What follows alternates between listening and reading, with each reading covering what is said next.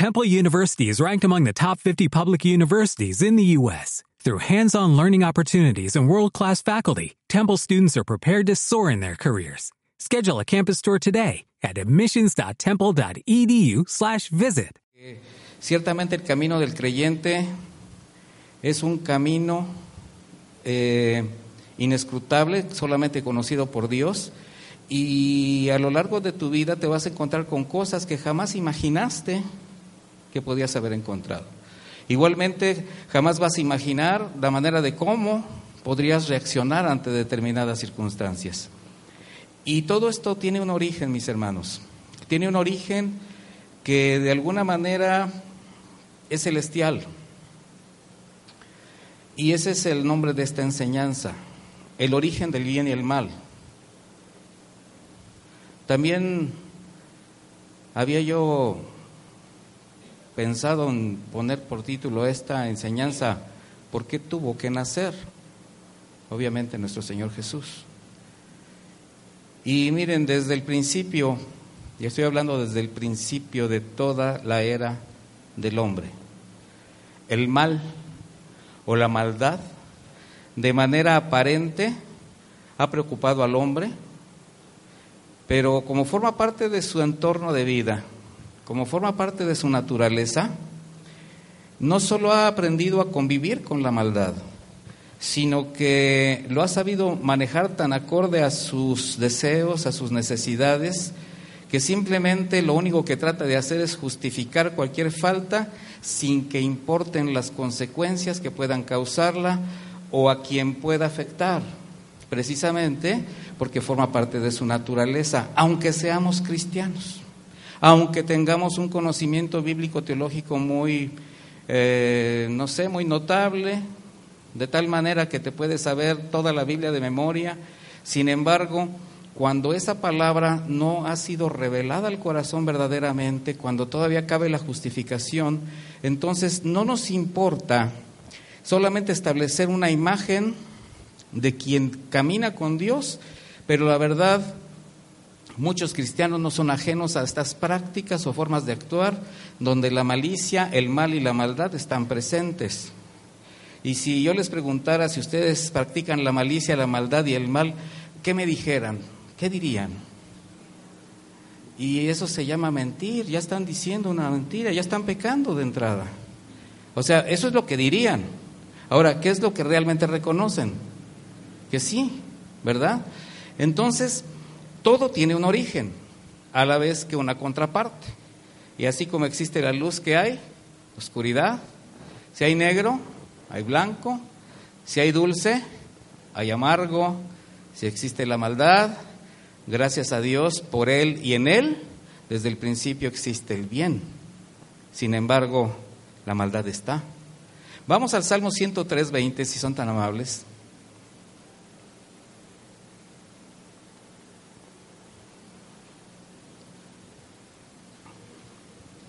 Cuando tenga el Salmo 103, 20 me dice ya. Dice, bendecida Jehová vosotros sus ángeles poderosos en fortaleza, que ejecutáis su palabra obedeciendo a la voz de su precepto. Bendecida Jehová, vosotros todos sus ejércitos, ministros suyos que hacéis su voluntad. Bendecida Jehová, vosotras todas sus obras en todos los lugares de su señoría. Señorío, bendice alma mía Jehová. Si tú te das cuenta, este pasaje es un pasaje inspirado en una visión celestial, porque está hablando de cómo eh, es en Dios donde encontramos el origen del bien. De hecho, Dios es el bien, es la esencia misma del bien. Y en este salmo vemos cómo desde el principio en los cielos el orden y la armonía bajo su voluntad soberana era lo que prevalecía. Y este salmo describe a los ángeles del cielo con todo su poder, los que tenían alguna autoridad, cediéndola, obedeciendo sus preceptos. No existía ninguna oposición, una discrepancia en algún lugar de los cielos. Así era ahí, así era ahí, antes que apareciera la maldad. Qué terrible que paradójicamente la primera transgresión también tuvo su origen en el cielo, donde a través del pecado de Satanás, al infringir la palabra y el orden de Dios, en la actualidad es una práctica común en aquel que no tiene temor de Dios, aunque diga que conoce a Dios. Y eso es lo más terrible. Dice primera de Juan 3:4, todo aquel que comete pecado infringe también la ley, pues el pecado es infracción de la ley. ¿Y cuál es la ley? Los mandamientos de Dios, el orden de Dios, los preceptos de Dios, los estatutos de Dios, la palabra de Dios. ¿Cómo, qué y sobre todo en quién se origina el pecado? Cuya evidencia fue desobedecer el orden y los mandamientos de Dios. Primera de Juan, por favor. 3.8. Dice, el que practica el pecado es de quién? Del diablo. A ver, aquí, ¿quién practica el pecado? No quieren que les diga que son del diablo, ¿verdad? Pero no, les voy a decir. ¿Quién practica el pecado? Todos. Yo no digo que son del diablo, lo dice la Biblia. O sea, vamos, vamos, a, vamos a empezar a aclarar el corazón un poquito. Dice, porque el diablo peca desde el principio. Para esto apareció el Hijo de Dios para deshacer las obras del diablo. Sí, evidentemente quien practica, y la práctica tiene que ver con la maquinación, la práctica tiene que ver con el regodearse en ese pecado. Obviamente el Hijo de Dios apareció para deshacer esas obras. Ahora como nueva criatura tú tienes ya una convicción de pecado, de juicio, de justicia y un Espíritu Santo que te guía, te gobierna, te confronta y de alguna manera, bueno, eso te permite una nueva naturaleza donde ya no caes en la práctica del pecado, sino que cuando pecas por causa de la naturaleza, puedes inmediatamente ser redarguido de ese pecado para proceder a un arrepentimiento o un ponerse a cuentas, ¿sí o no? ¿Eso te convierte en parte del diablo? No, te convierte en hijo de Dios. Pero es el que no se regodea en el pecado, el que no practica el pecado. Juan 8:44.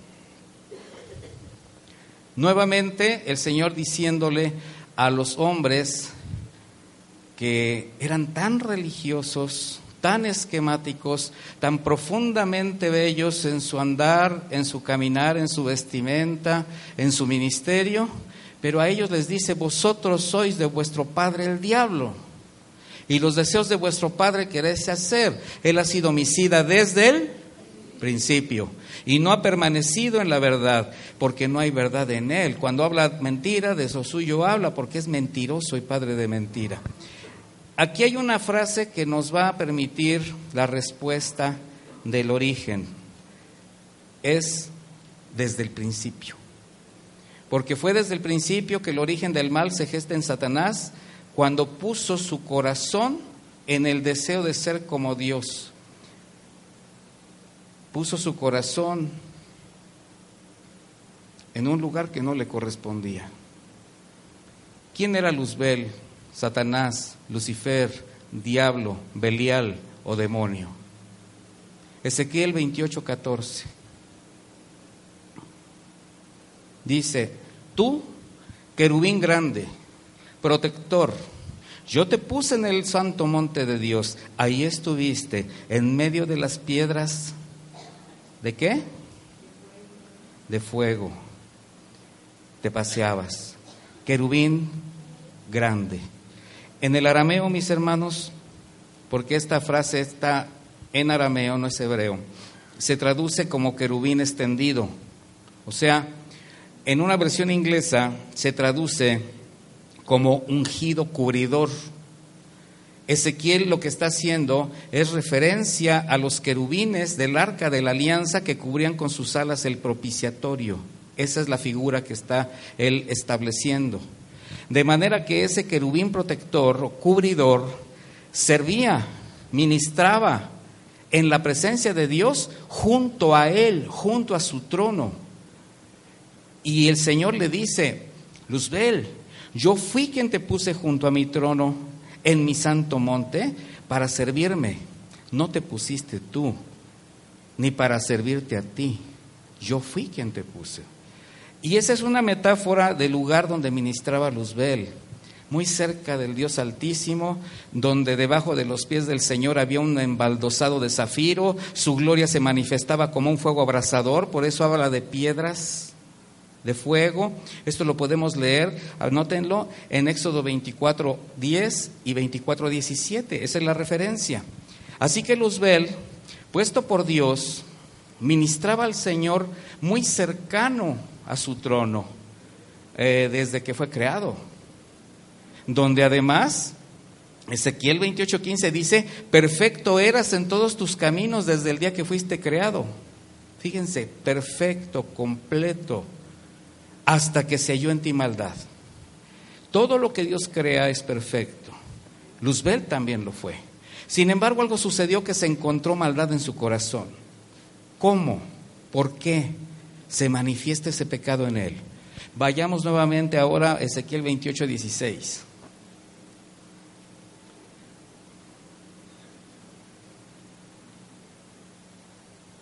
A causa de la multitud de tus contrataciones, fuiste lleno de iniquidad.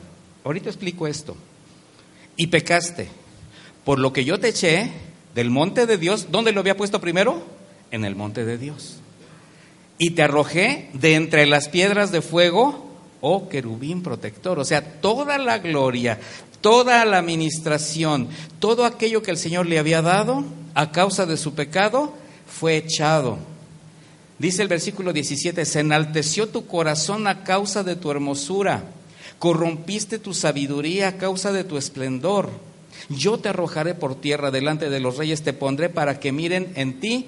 Con la multitud de tus maldades y con la iniquidad de tus contrataciones profanaste tu santuario. Yo pues saqué fuego de en medio de ti, el cual te consumió y te puse en ceniza sobre la tierra a los ojos de todos los que te miran. Ese es el destino de quien algún día fue creado perfecto, ministraba en el monte de Dios, ministraba a un lado del Dios, pero su pecado de querer ser como Dios lo traicionó. Y aquí es donde empecemos, tenemos que empezar a generar un poco de meditación en cuanto a cómo está nuestro corazón. Porque no hay duda que Luzbel fue un ángel perfecto, sublime, el más sublime que Dios había creado, el más hermoso, inteligente, tan cercano a él que literalmente dice la escritura ministraba desde el mismo trono de Dios. Pero para Luzbel, no entender el poder y sentido de la gracia le echa a perder. Y debido a su malentendida superioridad sobre los demás ángeles, lo llevó a una triste y absurda expectativa. Miren mis hermanos, cuando quiere hacer alguien de la gracia un derecho, está perdido. La gracia siempre tiene que ser concebida como un regalo inesperado, inmerecido. ¿Cuál fue su absurda expectativa? Isaías 14, 13. ¿Lo leo? Tú que decías en tu corazón, subiré al cielo, en lo alto, junto a las estrellas de Dios, levantaré mi trono, y en el monte del testimonio me sentaré, a los lados del norte, sobre las alturas de las nubes se y seré semejante al Altísimo. Qué tremendo. Esa fue su perversa conclusión, ser semejante a Dios mismo, querer ocupar el lugar de Dios. Sin embargo, nunca comprendió que eso significaba prescindir de Dios. Cuando alguien hace dado de Dios, al lado, a Dios de lado, absolutamente le está diciendo, no te necesito, no te ocupo, me eres indiferente, no hay nada que yo pueda ver en ti que me haga falta. ¿Quién sería capaz de hacer eso? Solo el diablo, ¿verdad? Miren mis hermanos, el lugar que ocupaba en el cielo seguramente le daba cierta autoridad concedida por Dios que usaba con orgullo él ministraba desde el mismo trono de Dios y era muy fácil entender a los demás ángeles que el Señor en su autoridad, en su soberanía, había delegado un poco de esa autoridad. Simplemente lo que se le olvidó a Luzbel es que si los demás le obedecían o le hacían caso en alguna instrucción, era porque al que estaban obedeciendo era Dios. Porque el que delegó su autoridad, ¿quién fue? Dios. Si nosotros no entendemos el sentido verdadero de la autoridad, ahora sí que literalmente estamos fritos. Entender que la autoridad nos es concedida por gracia solamente es para servir, ese es el verdadero precepto del siervo. Pero la codicia cegó su corazón, nubló su entendimiento y se consideró en un instante, de un momento a otro, suficiente, capaz y competente para establecer su reino alternativo al de Dios, pero sin Dios. ¿Qué dijo? Y seré semejante al Altísimo. Lamentablemente, mis hermanos, ese pecado de Satanás, su gran pecado, es precisamente el que le quiso endosar al hombre y es precisamente lo que continúa acarreando al hombre, incluyendo a quienes, diciéndose aún siervos de Dios, al ignorar deliberadamente sus mandamientos y su orden, se tratan de posicionar en lugares que no les corresponde. Y este posicionamiento no solamente es en las iglesias. No quiero que ustedes enmarquen esto en un sentido congregacional, no. El posicionamiento fuera del orden de Dios es en cualquier estado, de, de la sociedad, en una familia, en un trabajo, en un negocio. ¿Por qué? Porque el Señor tiene un orden establecido para cada espacio. Entonces, cuando alguien se sale de ese orden dentro del espacio donde está viviendo, va a causar problemas. Se quiere posicionar en el lugar que no le corresponde.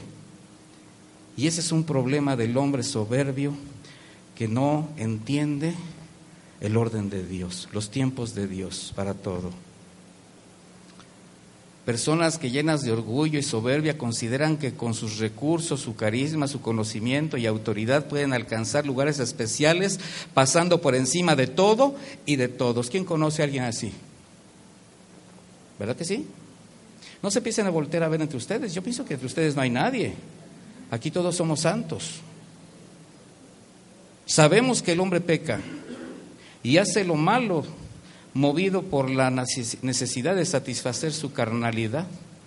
Esa carnalidad que por naturaleza vive en él. Es inevitable, es algo que tiene que ser más bien reprimido. Nunca vamos a dejar de tener esa naturaleza. Sin embargo, ahí, en esa naturaleza, cuando es, no es reprimida, cuando se le da cierta permisividad, la banalidad de la mente y la dureza del corazón lo llevan a codiciar y tratar de obtener aquello que no le pertenece. Miren, ese es el principio de todo mal.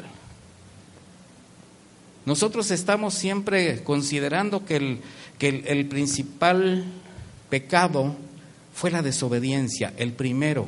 Y no, mis hermanos, el primer pecado fue la codicia, que redundó en avaricia.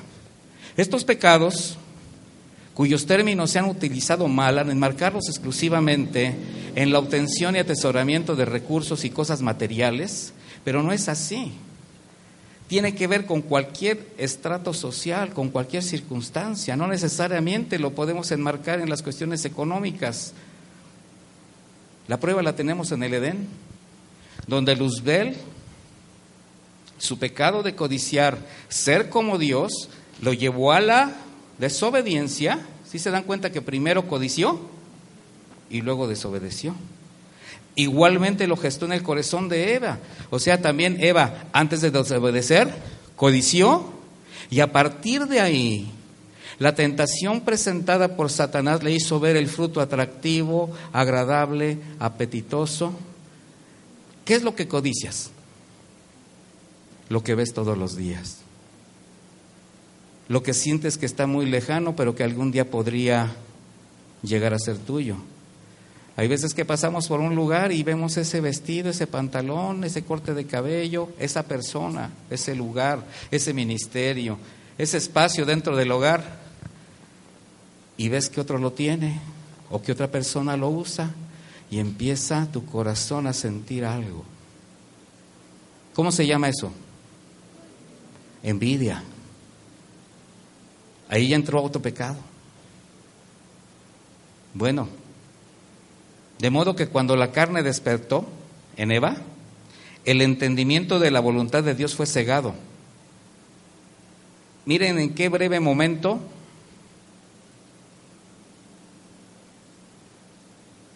el Señor ha dicho que de ese árbol no podemos comer, ni siquiera tocarlo, dijo Eva. De hecho, Eva le aumentó de su cosecha, porque el Señor nada más dijo que no comiereis, no dijo no lo toques. Pero bueno, qué bueno que Eva tenía tanta fe, tenía tanto deseo de obedecer, que ni siquiera se quería atrever a tocarlo.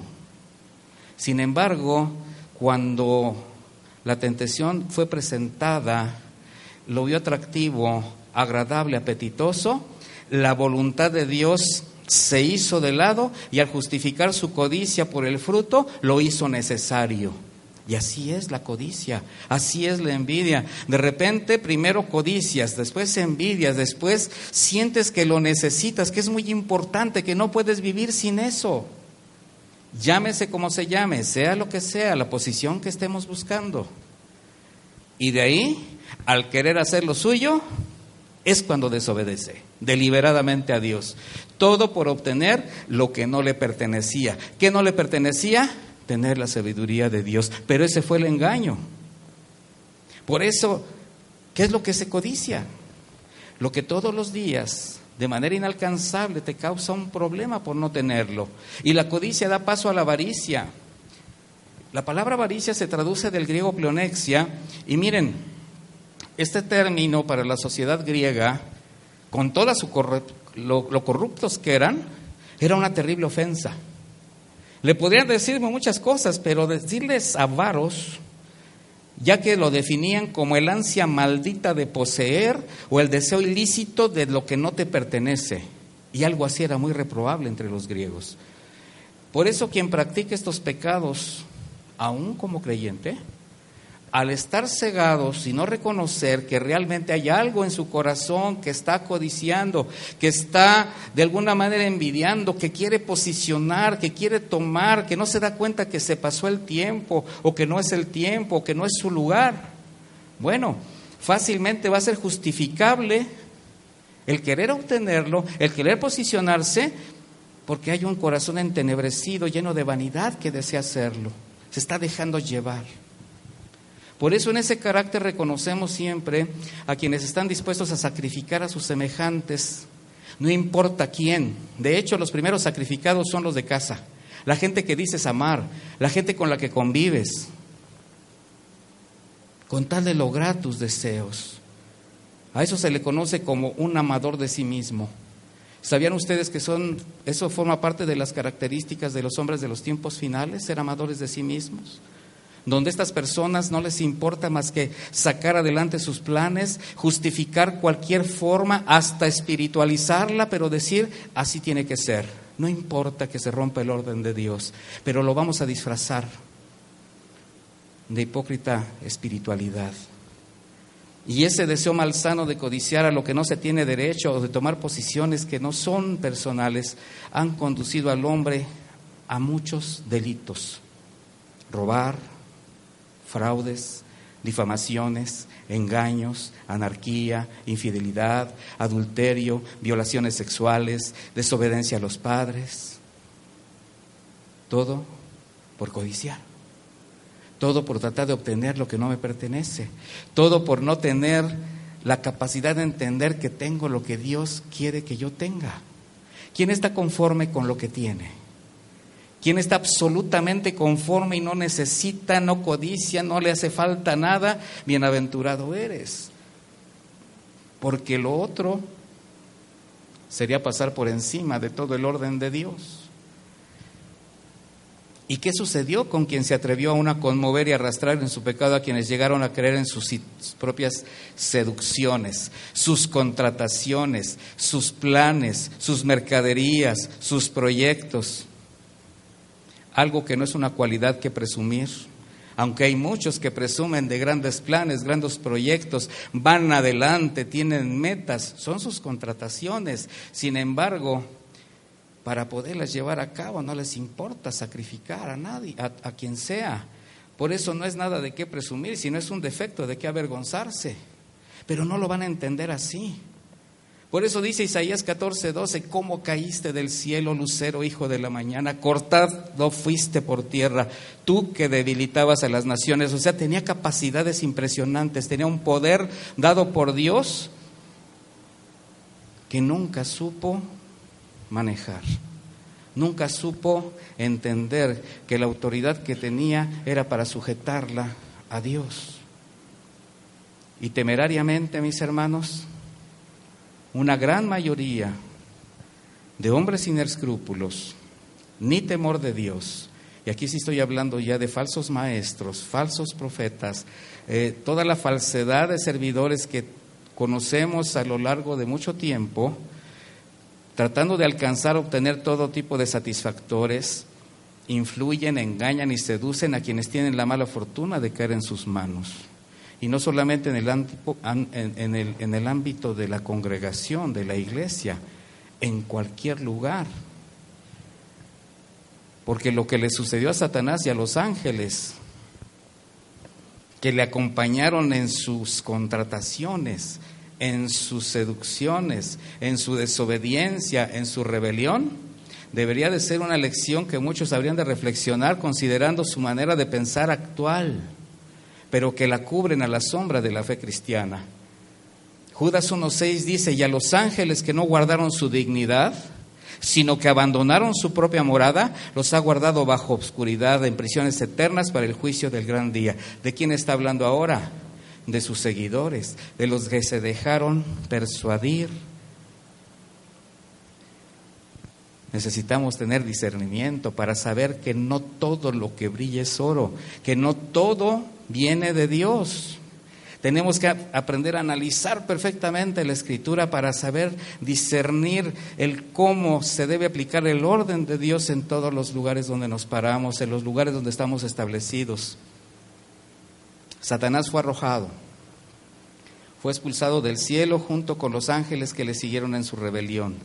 La Biblia dice que el dragón o Satanás, en Apocalipsis 12, 4 y 9, arrastró a una tercera parte de las estrellas, es decir, de los ángeles que habitaban en el cielo. Entonces las seducciones son muy conmovedoras. Literalmente se, dejó, se, se llevó el 33%, mis hermanos, de los ángeles del cielo, creados por Dios. ¿Eso qué significa? Que alguien en esa condición, con un corazón de esa forma, con esas inclinaciones, puede seducir de tal manera que puede engañar aún a los entendidos. Hasta aquí, hasta este punto, la maldad solo había sido hallada en un solo corazón, el que maquinó, el de Lucifer. Pero ¿cómo llega el pecado a la tierra? Obviamente lo transmitió a esa tercera parte de ángeles, pero ¿cómo llega a la tierra? Génesis 2.16 dice, y mandó Jehová Dios al hombre diciendo, de todo árbol del huerto podrás comer, mas del árbol de la ciencia del bien y el mal no comerás, porque el día que de él comiereis, ciertamente morirás. Ayer hablábamos que había un pacto entre Adán y el Señor, donde Adán se comprometía a obedecerlo y el Señor se comprometía a darle vida eterna un pacto que continúa. Hay quienes han juzgado este único mandamiento de Dios como caprichoso o injusto. Bueno, pero ¿por qué les puso ese mandamiento? Si se les había dado todo, ¿por qué no se los dio completo? Mis hermanos, ese es el problema del hombre, que lo quiere todo para él. Si nos vamos a, a pensar un poquito en la cantidad de frutos que podía haber en el Edén, pensando que Dios hizo todos los frutos de la tierra, pensando en frutos, pensando tangiblemente, ¿cuántos, ¿cuánta diversidad de frutas creen que podía haber en el Edén? O sea, yo creo que ni comiéndote una fruta diaria te terminabas el año. Mira, por donde pasas, encuentras frutos diferentes, comida distinta. De repente vas a una ciudad y ves algo y te dices, ¿qué es eso? Es una fruta. ¿Se la comen? Sí.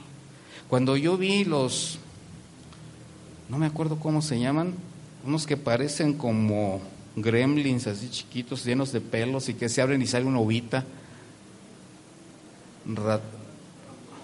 rambután. O sea, tú los ves y dices, ¿y eso se come? Sí, ábrelo. Yo pensé que hasta me iba a espinar. No, vas allá por el rumbo de la costa del Pacífico y de repente ves unos tremendos frutotes así grandotes, los abren y unos gajitos chiquitos riquísimos, con sal y limón, enormes. Esos no salen en Guanajuato, aquí tampoco no sé, ¿verdad? Bueno, hay quien ha juzgado este mandamiento como egoísta. Siempre se ha dicho que el el fruto es un manzano, no sé por qué le han echado el paquete de la manzana, ¿verdad? Obviamente, pues esa es una manera, es una alegoría. Lo que Dios buscaba, mis hermanos, en ellos, en Adán y Eva, era una prueba de fidelidad en medio de una guerra que ya estaba, tal como hoy. Eso es lo que busca el Señor, por eso nos pone límites. Así que el alcance de todo esto va más allá de la mordida a una manzana o una relación sexual como de manera errónea se enseña tradicionalmente y confunde a millones, ¿verdad? Es que se comió la manzana Adán y este y hasta se le quedó aquí atorada, ¿verdad? El pedazo. Por eso tiene aquí esta cosa. No, es que se comieron la torta antes del recreo. Ya, ya lo pintaron de, de relación íntima, cuando el Señor dijo, creced y multiplicaos y pobla toda la tierra. Entonces no hay nada de eso. Satanás es un ángel caído y es padre de mentira. Engaña profesionalmente y tiene poder sobrenatural, mi hermano.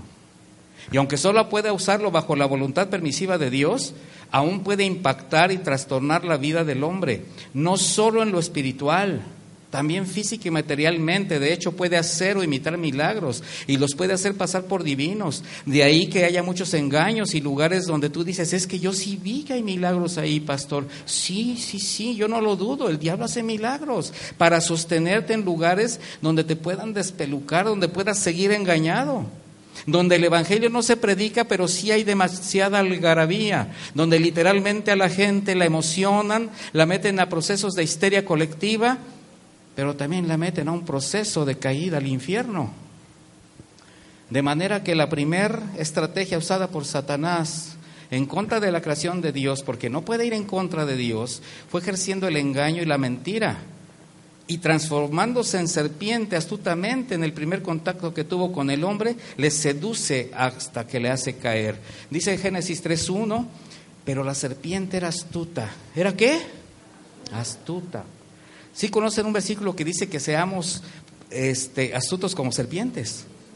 No nos dice que seamos como serpientes, pero son tan astutas que tenemos que tener unas características especiales para no cometer errores, porque son pacientes para dar el golpe de muerte. Dice, la serpiente era astuta, más que todos los animales del campo que Jehová Dios había hecho, la cual dijo a la mujer, con que Dios os ha dicho no comáis de todo árbol del huerto. Y la mujer respondió a la serpiente, del fruto de los árboles del huerto podemos comer, pero del fruto del árbol que está en medio del huerto, dijo Dios, no comeréis de él ni le tocaréis, para que no muráis. Pero se fijan cómo el diablo está hablándole en forma de interrogación. Satanás adoptó la forma de un ser aparentemente inofensivo. ¿Por qué? porque Eva estaba familiarizada con ver todo tipo de animales. Entonces, la enreda en un diálogo donde primero se presenta como quien conoce a Dios. Así que Dios, así como diciendo, no, pues él y yo tenemos una buena relación. Distorsiona su imagen, distorsiona su palabra y lo empieza a mostrar como egoísta y mentiroso. Entonces la serpiente dijo a la mujer, no moriréis, sino que sabe Dios que el día que comáis de él serán abiertos vuestros ojos y seréis como Dios, sabiendo el bien y el mal. ¿Cuál fue el pecado de Satanás? Ser como Dios. ¿Qué le está endosando al hombre? Su mismo pecado. Si conocen doctrinas cristianas que dicen que somos dioses en nosotros mismos, cuidado. Entonces, después de haber desacreditado a Dios a los ojos de Eva, le expresa dos grandes mentiras, el padre de toda mentira, el homicida desde el principio.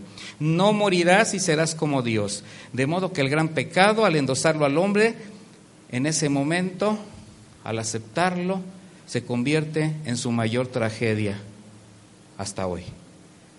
Gracias a Dios por su redención en Cristo Jesús, mis hermanos. Ese fue el pecado de Eva, Adán y ahora de la humanidad. Querer ser como Dios. Porque desobedecer sus mandamientos para comer del fruto prohibido significaba tomar de los recursos de Dios, codiciar de los recursos de Dios para, por medio de ellos, pretender ser igual a Dios. Lo mismo. Y querer ser como Dios significa prescindir de Dios para ser tu propio Dios. O sea, es ejercer tu propia voluntad, es establecer tu orden, es buscar tu propio reconocimiento, admiración, autoridad, adoptando y usurpando la imagen de Dios. O sea, las cosas divinas las transformas de tal manera que sean dirigidas a ti. He aquí está el gran ungido del Señor. Si alguien ha escuchado eso, va a venir el gran ungido del Señor, el cual ha hecho grandes proezas. Válgame Dios. Por ello, cuando el mundo y lamentablemente muchos cristianos expresan cosas como busca a Dios en tu interior, saca el campeón que hay en ti, eres el arquitecto de tu propio destino, ¿Sí han escuchado eso? Bueno, lo que en realidad están diciendo es, tú eres como Dios y tú puedes hacer lo que te propongas, solo decide porque en tu boca tienes el poder de decir las cosas que no son como si fueran, solo créelo, confiesa positivo, decreta y decláralo. ¿Quién ha escuchado eso? Sé tu propio Dios. Tú le puedes tronar los dedos a Dios y Él tiene que hacer tu voluntad. Porque Dios no es soberano, ni tiene voluntad perfecta. Ese es el engaño. ¿Y qué creen que es esto? Ecos del menosprecio que se escuchó en el Edén. Menosprecio a Dios, menosprecio a su palabra, resonando desde el jardín del Edén y representan la terrible decisión del hombre de independizarse de la fuente de vida, levantando sus argumentos por encima de los mandatos de Dios. En Génesis 11:4 vemos el primer, el primer caso del hombre tratando de ser como Dios también. Dice Génesis 11:4. van a ver ahí que es la torre de Babel.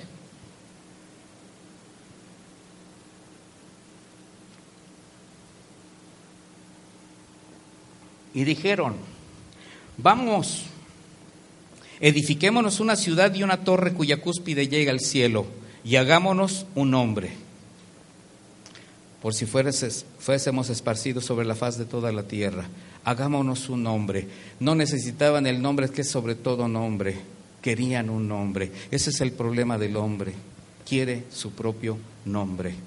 Jeremías 2.13 dice, porque dos males ha hecho mi pueblo, me dejaron a mí. ¿A quién lo dejaron? Pero está hablando de su pueblo. Por Dios, que jamás el Señor diga que este pueblo lo dejaron a él, fuente de agua viva, y dice, y cavaron para sí cisternas, cisternas rotas que no retienen agua, no retienen qué? La palabra de Dios.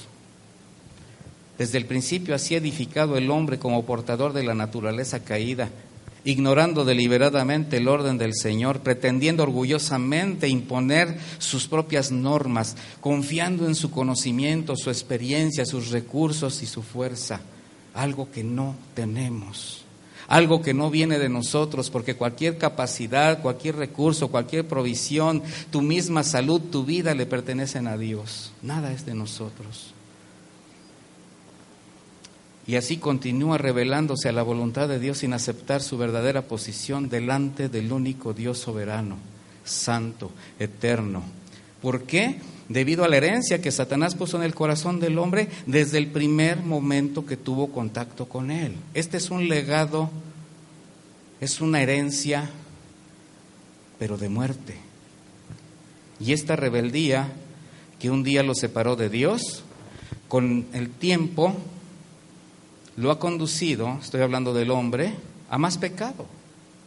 Envidia, avaricia, homicidio, inmoralidad sexual, vicios, amargura, ira, porque la ausencia de Dios da libertad a la maldad en todas sus manifestaciones, porque donde no hay Dios, hay maldad donde no hay luz y prevalecen las tinieblas, de manera que el alma que no conoce ni se acerca a Dios está a la deriva y se queda a expensas del dominio del maligno. Eso es apartarse. De tal manera que si nosotros vemos una vida desordenada y anárquica, ¿qué podemos pensar? Que es porque no está Dios, ¿sí o no? Si un hogar está en caos, es porque allí no está Dios. De hecho, si el infierno es infierno, es porque ahí no está Dios. ¿Sí se entiende este concepto? Y dudar de Dios es llamarlo mentiroso. Bajo esa condición de autosuficiencia, entonces todo aquel que decide tomar el lugar de Dios llevando a cabo sus propios planes, ¿a qué le conduce esto? A alejarse, apartarse. Y la muerte espiritual va a llegar con todo lo que conlleva. La palabra tanatos es la palabra que se usa para muerte, muerte espiritual, alejamiento de Dios. Así que cuando Jesús expresa en los versículos que vimos quién era Satanás, homicida, y dice desde el principio, seguramente se refería al triste episodio del jardín del Edén, donde bajo las mentiras de Satanás el hombre fue seducido, engañado y cayó. Y vio la mujer que el árbol era bueno para comer y que era agradable a los ojos y el árbol codiciable para alcanzar la sabiduría y tomó de su fruto y comió. Y dio también a su marido, el cual comió así como ella. Ahora les voy a pedir que nos apartemos un poquito de la metáfora del árbol y del fruto. Vamos a olvidarnos que es un árbol frondoso con una manzana. Vamos a verlo desde el punto de vista espiritual. Y entrando al terreno de los verdaderos hechos, ¿qué creen que fue lo que verdaderamente comió Adán de la mano de su mujer? Los mismos argumentos de Satanás con los que ella fue seducida. No le dio una manzana, le dio argumentos. Lo convenció de lo que ella ya se había convencido. Le transmitió su codicia, su envidia y su deseo de ser como Dios. Entonces Adán llenó su corazón de la misma tentación de pretender ser como Dios, de alcanzar la sabiduría, de no necesitar más a Dios, de ser autosuficiente, terrible y grave error que desde entonces marca un terrible destino para toda la humanidad. Sin embargo, fue precisamente ese Dios soberano creador del universo que con todo el menosprecio que hicieron de él desde el principio, expresó su amor y misericordia. Y compasivamente y por amor se ocupa de su salvación. Por eso tuvo que nacer Jesús. Estábamos perdidos, estábamos derrotados, el destino, la ira de Dios. Romanos 5:12. Por tanto, así como el pecado entró en el mundo por un hombre y por el pecado la muerte, Así la muerte pasó a todos los hombres, por cuanto que todos pecaron. Romanos 5, 19. Porque así como por la desobediencia de un hombre los muchos fueron constituidos pecadores, así también por la obediencia de uno los muchos serán constituidos justos. He ahí la respuesta de Dios. ¿No te da gusto, mi hermano? Porque de tal manera Amó Dios al mundo que ha dado a su Hijo unigénito para que todo aquel que en Él cree no se pierda, mas tenga vida eterna. ¿Tú crees en Él? Tienes la vida eterna. Y todo esto que estamos estudiando, terrible, tan indecente, tan, uh, no sé, se enchina la piel, ya no es para ti, por la gracia. Sin embargo, Satanás todavía está trabajando en contra de Dios y cada vez con mayor odio a la humanidad está determinado a que cualquiera, el que sea, se pierda antes que él sea destruido completamente. ¿Cómo trabaja Satanás? Igual que siempre, con mentiras, con engaños, cubriendo sus actividades bajo lo que aparentemente presenta como bueno, con tentaciones, con seducciones, alterando la palabra de Dios Por eso, mis hermanos, hay terrenos más fértiles que otros para el trabajo de Satanás. Y uno de los más fértiles para sembrar su maldad y el pecado es alterando la parte espiritual del hombre, es seduciendo su carne, es exacerbando sus sentidos y dejando de esa manera totalmente desprotegida su alma. Así se ve vulnerable a toda tentación. Satanás es un experto en falsificar todo lo que Dios ha establecido. Por ello le fue imprescindible desde el principio malversar la palabra y el orden de Dios. Si tú te das cuenta, todas las religiones malversan la palabra de Dios. Y muchos, un porcentaje altísimo de iglesias cristianas evangélicas malversan la palabra de Dios por intereses personales.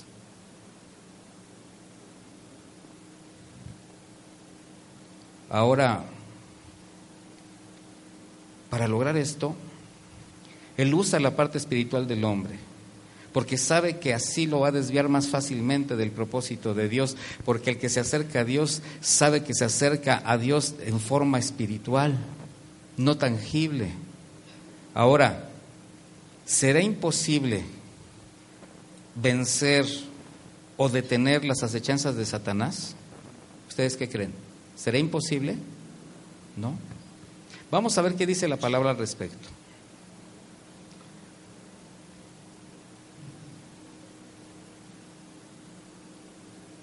La palabra dice que Satanás es el príncipe de este mundo, ¿sí? Donde la palabra mundo se refiere tanto al ambiente espiritual como al hombre terrenal o natural, lo que está bajo su control y dominio. Y al tener poder sobre ambos, puede influir de manera directa sobre quienes están en él, quienes están en el mundo. Sin embargo, siempre estará limitado a la soberanía y voluntad de Dios y de manera especial con los hijos. ¿Quiénes son los hijos de Dios? Los redimidos, ¿verdad? Y podemos decir nosotros, ¿verdad? Bueno, segundo, Satanás, el mundo y la muerte, o sea, la separación que había, fueron vencidos en la cruz por nuestro Señor Jesucristo. También eso dice la Biblia. Por un lado está el poder sobrenatural de Satanás que puede, pero por otro lado también ya es un ente vencido.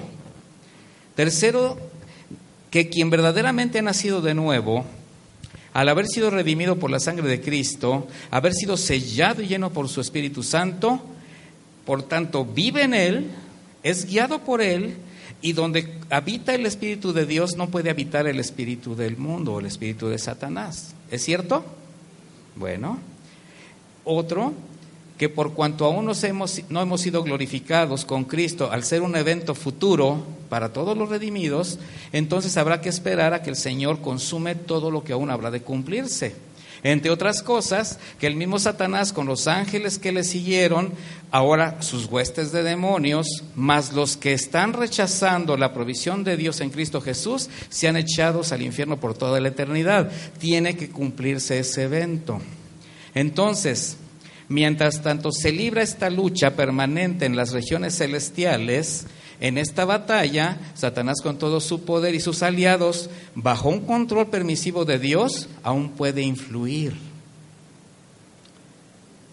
Pero nosotros, guiados por el Espíritu Santo, podemos rechazar. ¿Cómo? Someteos pues a Dios. Someteos qué es?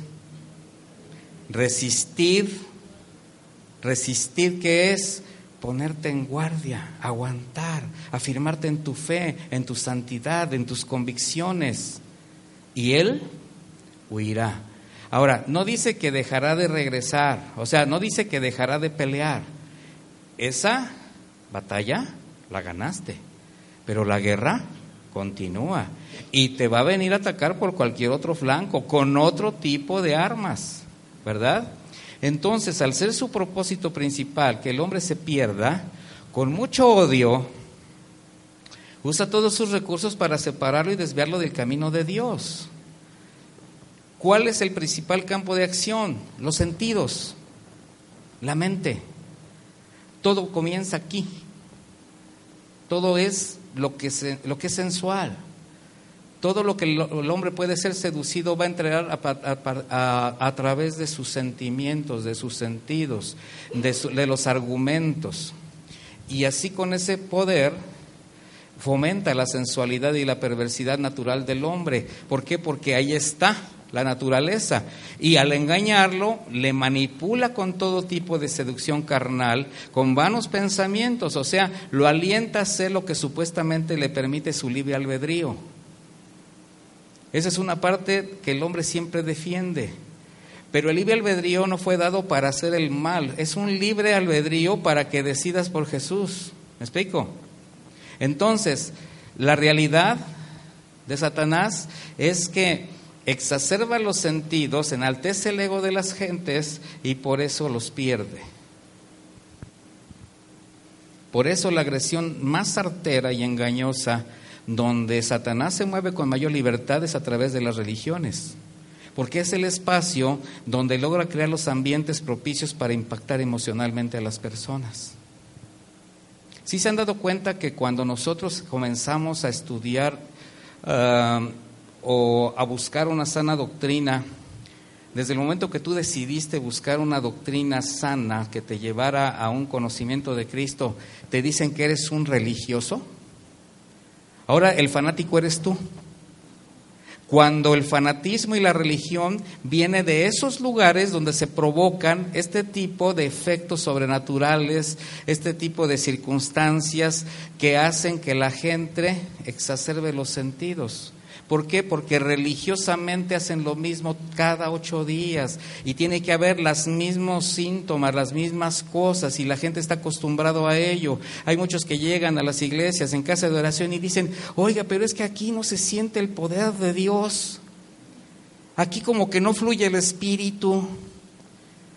Ah, ya sé lo que quiere usted. Quiere que yo llegue y que le diga, recibe, mole, daño María. No puedo. No puedo, no debo, no dice eso la Biblia. Miren mis hermanos, la primera vez que yo tuve esa experiencia de ver, estaba yo así, y pues caían como moscas. Entonces, mi primer pensamiento fue, si llegó a esa persona, porque dicen que es el Espíritu Santo, ¿verdad? Bueno, si el Espíritu Santo llegó en ese momento a esa persona de tal manera que hasta la hace perder el sentido, ¿cómo deberá de levantarse? ¿Cómo deberá de vivir a partir de ese momento? O sea, si fue capaz de hacer algo tan tremendo, ¿no? Es, como para decir, y volviendo en sí, ¿verdad? Como el hijo pródigo, ¿verdad? Y he pecado contra Dios y me regreso al buen camino. Yo eso pensé de la primera vez. El Señor me permitió ese discernimiento. Pero te das cuenta que son normalmente las personas más religiosas, más argüenderas, más chismosas, que cada ocho días se caen. Y tú ya sabes quiénes son. Y hacen el llamado. Y vengan aquí los que quieran el poder de Dios y todo. Son las mismas, uno que otro animado por ahí. Mis hermanos, eso es religión. Y eso es lo que usa Satanás para engañar. Y puedes llamar religión a cualquier sistema que por medio de una fe manipulada le digan que busque a Dios cuando en realidad están promoviendo su sistema. Llámese como se llame. Bueno, por eso nosotros no profesamos una religión, somos seguidores de Cristo. Seguimos a uno, un camino, una verdad, una vida. Entonces, mezclando con astucia lo espiritual con lo, con lo carnal, dentro de los ambientes religiosos, logra que el hombre le adore a Él, porque realmente no están adorando a Dios. ¿Mediante cómo? Lo que va sembrando en el corazón de las personas. Empieza a crear necesidades como la que acabo de mencionar. Empieza a desviar la atención de la gente a supuestos y se olvidan de Jesucristo. Y al manipular la palabra de Dios, hacen creer al hombre débil, vulnerable, sin conocimiento, ignorante o no nacido de nuevo, creyentes nominales, que está adorando a Dios. Ese es el engaño de Satanás. ¿Cuál es la única defensa contra los engaños de Satanás, además de la santidad? Todos los recursos espirituales que Dios provee abundantemente a sus redimidos en el momento mismo de su regeneración y su palabra, que hemos hablado de ellos a lo largo de las enseñanzas. Eso permite librar la batalla sin tregua que el enemigo tiene en contra de Dios y como les decía yo ayer, en esta batalla el eslabón más débil es el que rechaza la provisión en Cristo Jesús. ¿Cuáles son los elementos, los recursos? Efesios 6, 13 al 18, la armadura de Dios.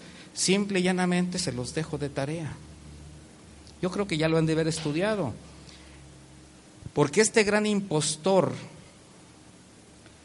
que hizo caer a la tercera parte de los ángeles en el cielo con un falso entendimiento y engañosa sutileza es un homicida muy peligroso que a toda costa desea tu muerte, o sea, tu muerte espiritual. Y solo estaremos a salvo de caer en estos engaños en la medida de la confianza, del conocimiento que tengas en el poder de Dios a través de Cristo, obedeciendo sus mandamientos. Como les decía yo ayer, no se trata solamente de creer, se trata de tener convicciones y afirmarse en la fe y manifestarla, vivirla, exteriorizarla. Eso te hace luz. Sin embargo, Satanás jamás dará tregua. Recordemos que Jesucristo durante su ministerio, desde que llegó a esta tierra, fue constantemente agredido por Satanás. Desde que el Señor nace, trató de destruirlo. ¿Para qué? Para que no cumpliera su misión. Cristo era un bebé, trató de asesinarlo por medio de Herodes, un hombre sanguinario que hizo matar a todos los niños varones menores de dos años en la intención y esfuerzo de deshacerse del Salvador. ¿Qué hizo el Señor? Lo guardó.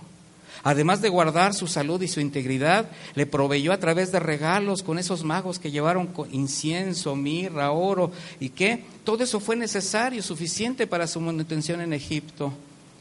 Dios le da un sueño a José, le advierte el riesgo, toma a María, al bebé, los lleva hasta que el peligro sucede, pasa, perdón.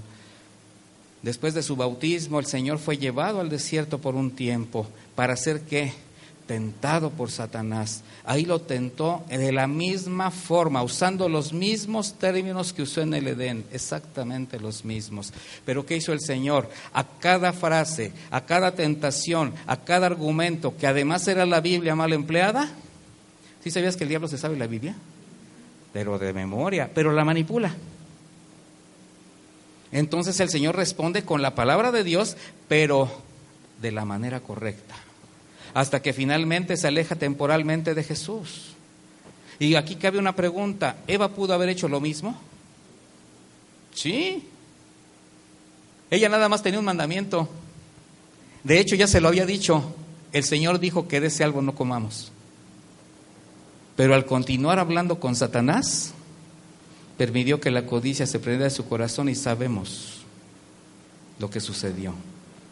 Mis hermanos, cuando dejamos de platicar con Dios, comenzamos a platicar con Satanás, aunque usted no lo crea.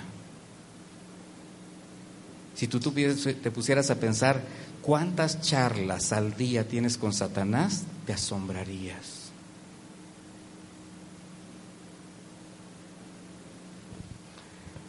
Después continuó intentando matar a Jesús incitando diversas revueltas de parte de religiosos, gobernantes judíos, judíos, Jesús fue protegido por el Padre hasta que su tiempo se cumplió. Y cuando creyó haber logrado vencer a Jesús mediante la crucifixión, no sin antes ensañarse con él, destruyendo su cuerpo, torturándolo de la forma más despiadada, creyó haber triunfado cuando le vio morir en la cruz. Pero cuando vio que el Señor tomó su vida nuevamente y el Espíritu Santo lo lleva a resurrección, supo que su suerte estaba echada y desde ese momento su fracaso le hizo enfurecer más. ¿Y contra quién se fue? Di contra mí. No se pongan nerviosos, no pasa nada. Quienes han decidido seguir a Cristo, sí. Pero es contra toda la humanidad. El problema de toda la humanidad que no conoce a Jesús es que está en graves problemas. No tiene quien lo defienda, no tiene recursos, forma parte del mundo. Y mientras el Señor no regrese, invertirá todos sus esfuerzos para separar a quienes hemos creído en Él. Así que mis hermanos, solo cerca de Cristo y cobijados a la sombra del Altísimo, podremos salir bien librados de esta batalla, donde el enemigo jamás resistirá, perdón, desistirá de su deseo de lograr que el hombre se pierda. Por eso dice Primera de Pedro 5, 6, vayan a esa escritura, por favor.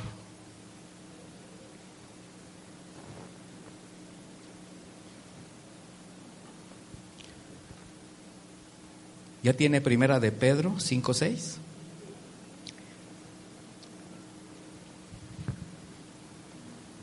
Diga ya si ya la tiene. Humillaos. ¿Qué dice? Humillaos. Póstrense. Dejen el corazón delante de Dios. Humillaos pues bajo la poderosa mano de Dios, para que Él os exalte cuando fuere tiempo, echando toda vuestra ansiedad sobre Él, porque Él tiene cuidado de vosotros.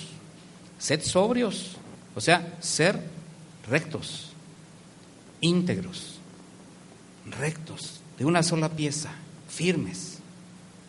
Sed sobrios y velad. O sea, sean vigilantes, estén atentos, dense cuenta de los tiempos y las sazones. Porque vuestro adversario, el diablo, como león rugiente, anda alrededor buscando a quien devorar. ¿Anda cómo? alrededor. ¿Por qué anda alrededor? Porque está buscando un descuido.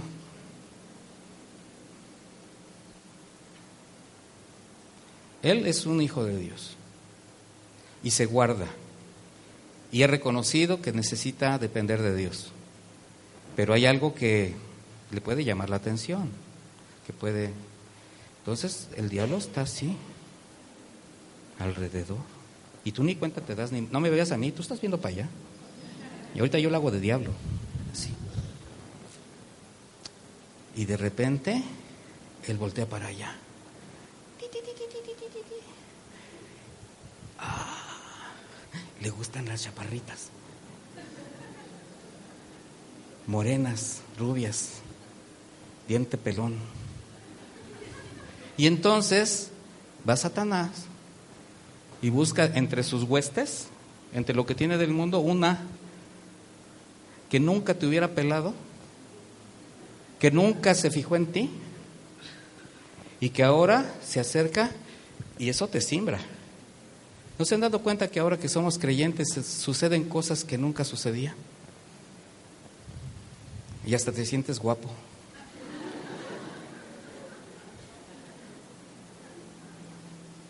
Por eso anda alrededor. Si hubiera dicho leona, buscando qué comer, aguas, porque las leonas sí saben cazar. Pero dice el león rugiente buscando a quien devorar. Entonces, mis hermanos, aunque el pecado del hombre fue una transgresión de la ley, ¿verdad? Provocada por Satanás, la consecuencia, aunque fue una transgresión de Satanás, él tiene sus consecuencias, él ya sabe su destino, pero la tragedia es para el hombre. Pero el hombre tiene una oportunidad. Sin embargo, él fue también el que permitió la seducción. Él fue el que tomó la decisión de desobedecer, de desobedecer, a Dios, por eso paga consecuencias. De ahí la necesidad de un Salvador, ya que por justicia las consecuencias alcanzaron al hombre. ¿Cómo? Con sufrimiento en su caminar en la tierra, con la muerte física y la eterna separación de Dios. Sin embargo, fue ahí, exactamente en ese momento, cuando la misericordia y compasión del Señor se extiende, donde a pesar del menosprecio, la desobediencia deliberada, en amor y gracia le concede el más grande regalo, la salvación de su alma, vida eterna por medio del sacrificio del Cordero de Dios. Y Jehová dijo Dios, y Jehová Dios dijo a la serpiente, por cuanto esto hiciste, maldita serás entre todas las bestias y entre todos los animales del campo. Sobre tu pecho andarás y polvo comerás todos los días de tu vida. Y pondré enemistad entre ti y la mujer y entre tu simiente y la simiente suya. Esta te herirá en la cabeza y tú le herirás en el calcañar. O sea, simplemente vas a herirlo, pero él te va a aplastar. Esa fue la sentencia para Satanás. Pero también la promesa de un Salvador para la humanidad. La profecía que Cristo vendría. Sin embargo, las consecuencias se siguen pagando hasta hoy mientras el Señor no regrese por ti, por mí o por todos. A la mujer dijo, multiplicaré en gran manera. ¿Cómo? En gran manera los dolores de tus preñeces. Con dolor, dolor darás a, los, a luz los hijos. A ver, hermanas, ¿será esto verdad? ¿Qué se siente? Bueno, yo creo que por eso no le dejó al hombre esa, esa, esa función, porque somos más cobardes que... Dice, y tu deseo será para tu marido. O sea, tú te quisiste enseñorear, tú le diste de comer a él, tú lo seduciste, ahora tendrás que sujetarte. Dice, y él se enseñoreará de ti. Al hombre le dijo, por cuanto obedeciste a la voz de quién? De tu mujer. Entonces, ¿cuál fue el pecado del hombre? Obedecer la voz de la mujer que lo hizo caer. Eso no quiere decir que la voz de la mujer siempre sea para mal, al contrario, una esposa es la mejor consejera cuando está guiada por el Señor. Por eso es la ayuda idónea que el Señor pone a cada uno de nosotros. Pero en este caso no había ninguna ayuda idónea dice, y comiste del árbol que te mandé diciendo no comerás de él, maldita será la tierra por tu causa. Entonces, ¿por qué son todos estos problemas climáticos? Por causa del hombre. Con dolor comerás de ella todos los días de tu vida, espinos y cardos te producirá, comerás plantas del campo. Antes eran solo árboles frutales. Con el sudor de tu rostro comerás el pan hasta que vuelvas a la tierra, porque de ella fuiste tomado, polvo eres, al polvo volverás.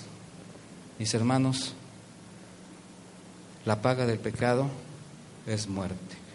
Qué bueno que la dádiva de Dios es vida eterna en Cristo Jesús, Señor nuestro. Y esa es la razón que la muerte sea consecuencia del pecado. Siendo Dios la única fuente de vida, nos separa de Él.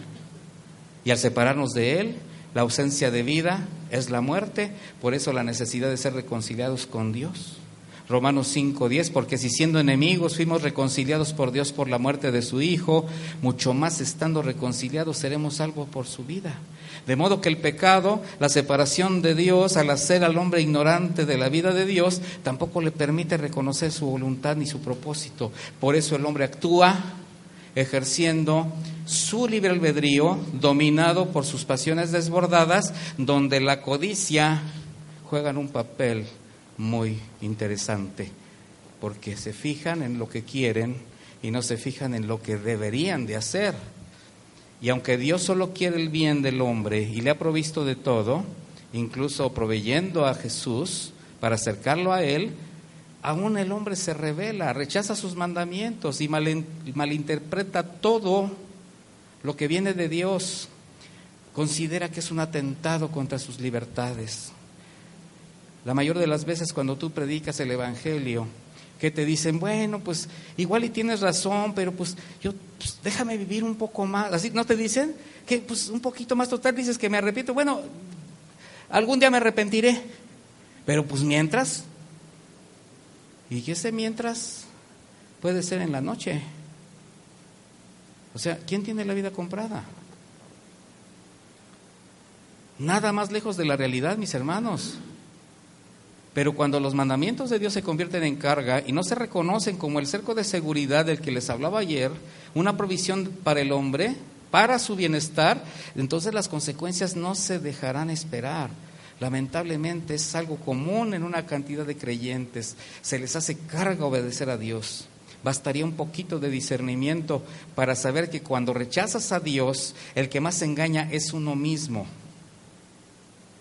Hay todavía quien dice que solamente confía en Él mismo.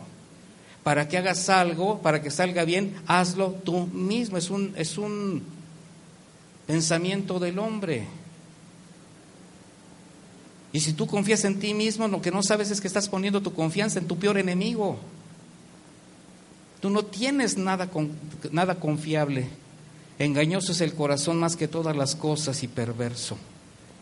Engañoso, fraudulento, mentiroso, corrupto, corrompido. ¿Quién lo conoce? ¿Quién lo conoce? Yo, Jehová, dice que escudriño la mente, que pruebo el corazón, para dar a cada uno según su camino, según el fruto de sus obras. Señor siempre está buscando en nosotros un fruto. Por tanto, si como creyentes lo que se desea es hacer la voluntad de Dios, ¿qué es lo primero que hay que reconocer entonces, mi hermano? La condición personal. Esta es una enseñanza de consuelo, aunque parece otra cosa. Pero eso es una enseñanza para que tú te afirmes en tu fe, para que tú evalúes, para que tú le pidas al Señor que te revele la realidad de tu condición, para que puedas cambiar tus caminos y para que todo lo que en este momento el Señor te ha estado señalando a través de la enseñanza, tomes una decisión en detenerlo, en cambiarlo y en proceder a hacer lo que sabes que tienes que hacer, mi hermano. Porque por naturaleza estamos más acostumbrados a hacer lo contrario a lo que Dios quiere. ¿Sí o no? Aunque sea para nuestro bien. Y esto tiene una razón. No es justificable, pero tiene una razón. Porque lo que hago no lo entiendo pues no hago lo que quiero, sino lo que aborrezco, eso hago. Yo sé que en mí, esto es en mi carne, no muere el bien, porque el querer el bien está en mí, pero no el hacerlo, porque no hago el bien que quiero, sino el mal que no quiero, eso hago. Pero veo otra ley en mis miembros que se revela contra la ley de mi mente y que me lleva cautivo a la ley del pecado que está en mis miembros. Esa es la razón. Romanos 7, 15, 18, 19 y 23 los junté. Esa es la razón. Y estas son palabras de un hombre de Dios que reconocía con todo lo que podía ser siervo de Dios y con todos los elementos que le daba el Señor para servirle, con una santidad probada, sabía que había algo en él, un cuerpo de muerte que tenía que ser evitado. Miserable de mí, miserable. ¿quién me librará de este cuerpo de muerte? Gracias, Señor. Gracias porque llegaste a mi vida. ¿Quién está satisfecho de su andar actual? De tus reacciones, su manera de pensar, su actuar, de las intenciones que realmente guarda en su corazón. ¿Quién está conforme? Esas intenciones que magistralmente tratas de ocultar bajo el manto de la conveniencia, la hipocresía o la religión, pero no puedes, porque todo sale a la luz. ¿Quién abusando de la gracia divina desea continuar viviendo como lo hace hasta hoy, sin cambiar nada, sin reconocer algo? Todos los días tenemos algo que entregar a Dios, mis hermanos. Todos los días tenemos algo de que arrepentirnos. Todos los días es un buen día para hacer cambios pero que honren a Dios. Si estás haciendo lo recto, si estás haciendo lo correcto, si vas caminando bien, rescátalo, continúa. Es más, crece en ello. Pero si hay cosas que están limitando tu relación con Dios, si sabes que son cosas que incluso están afectando tu entorno, necesitas cambiarlo. Sabemos que por misericordia somos salvos de la muerte eterna, que tenemos un lugar con Dios, pero muy probablemente la condición personal no es lo que el Señor espera de cada uno de nosotros. ¿Realmente crees que vives como Dios quiere que vivas? ¿Piensas como Dios quiere que pienses? ¿Hablas como Dios quiere que hablas? ¿Vas a los lugares que Dios quiere que vayas? ¿Evitas los que Dios no quiere que vayas? ¿Tienes las amistades que el Señor quiere para ti o buscas las que tú quieres? Todo eso, mi hermano, forma parte de un proceso de vida en la vida del creyente. Necesitamos entender que si somos salvos, si tenemos un lugar con Dios, muy probablemente no estemos haciendo lo que Dios espera de cada uno. Así que reflexionen, con esto termino.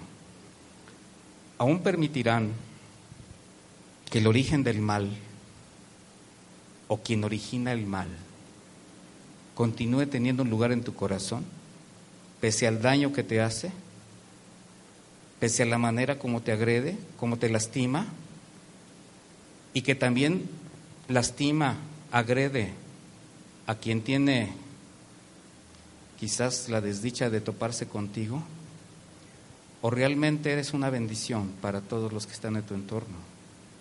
Continuarás cobijándote bajo el falso manto de la religiosidad para sentirse para sentirte bien o bueno, donde aún formando parte del cuerpo de Cristo por determinadas obstinaciones, necedades o pecado, ya se oscureció tu entendimiento y te has olvidado de los principios divinos, del orden de Dios, del mandamiento de ser luz, ahora se ha transformado en tropezadero, en desánimo para quien te ve.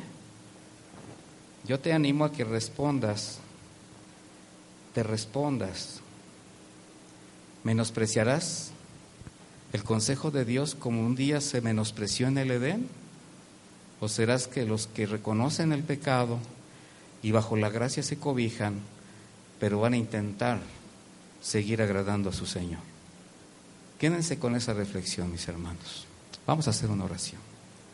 Bendito Dios, te damos gracias. Gracias porque nos has permitido, Señor, concluir este tiempo de trabajo en estas preciosas ciudades, en esta linda iglesia, Señor, tu iglesia. Gracias porque nos das la satisfacción de ver cómo te glorificas, cómo, cómo extiendes tu gracia, tu reino. Y gracias, Señor, porque permites que el crecimiento de tu iglesia a través de tu palabra cada vez sea mejor. Palabra que poda, palabra que corta, palabra que si en sí puede ser aún dolorosa, pero que es necesaria, Señor, para dar fruto, para sacar adelante aquello que tú tienes por propósito en cada uno de mis hermanos. Y yo te ruego, Padre, porque tu bendición sea para esta iglesia, tu bendición sea para los pastores, tu bendición sea para cada líder, para cada encargado de ministerio, para cada integrante de esta pequeña manada, Señor, que te ha placido traer a tu luz admirable. Muchas gracias, Señor. Bendíceles, guárdales, tómalos en tu mano, así como la niña de tus ojos, Señor. No los, no los descuides, Señor. No importa que duela, Señor, pero saca siempre esas ocultas intenciones, Señor. Saca todo aquello que, que no es de tu honra, Señor, que no va a ser para su crecimiento. Y así, Señor, en el nombre de Jesús nos ponemos en tus manos, tomamos tu bendición, tomamos tu consejo y nos comprometemos, nos comprometemos con Él. En el nombre de Jesús, amén. Que Dios me los bendiga, mis hermanos, y de verdad, muchas gracias por haberme recibido.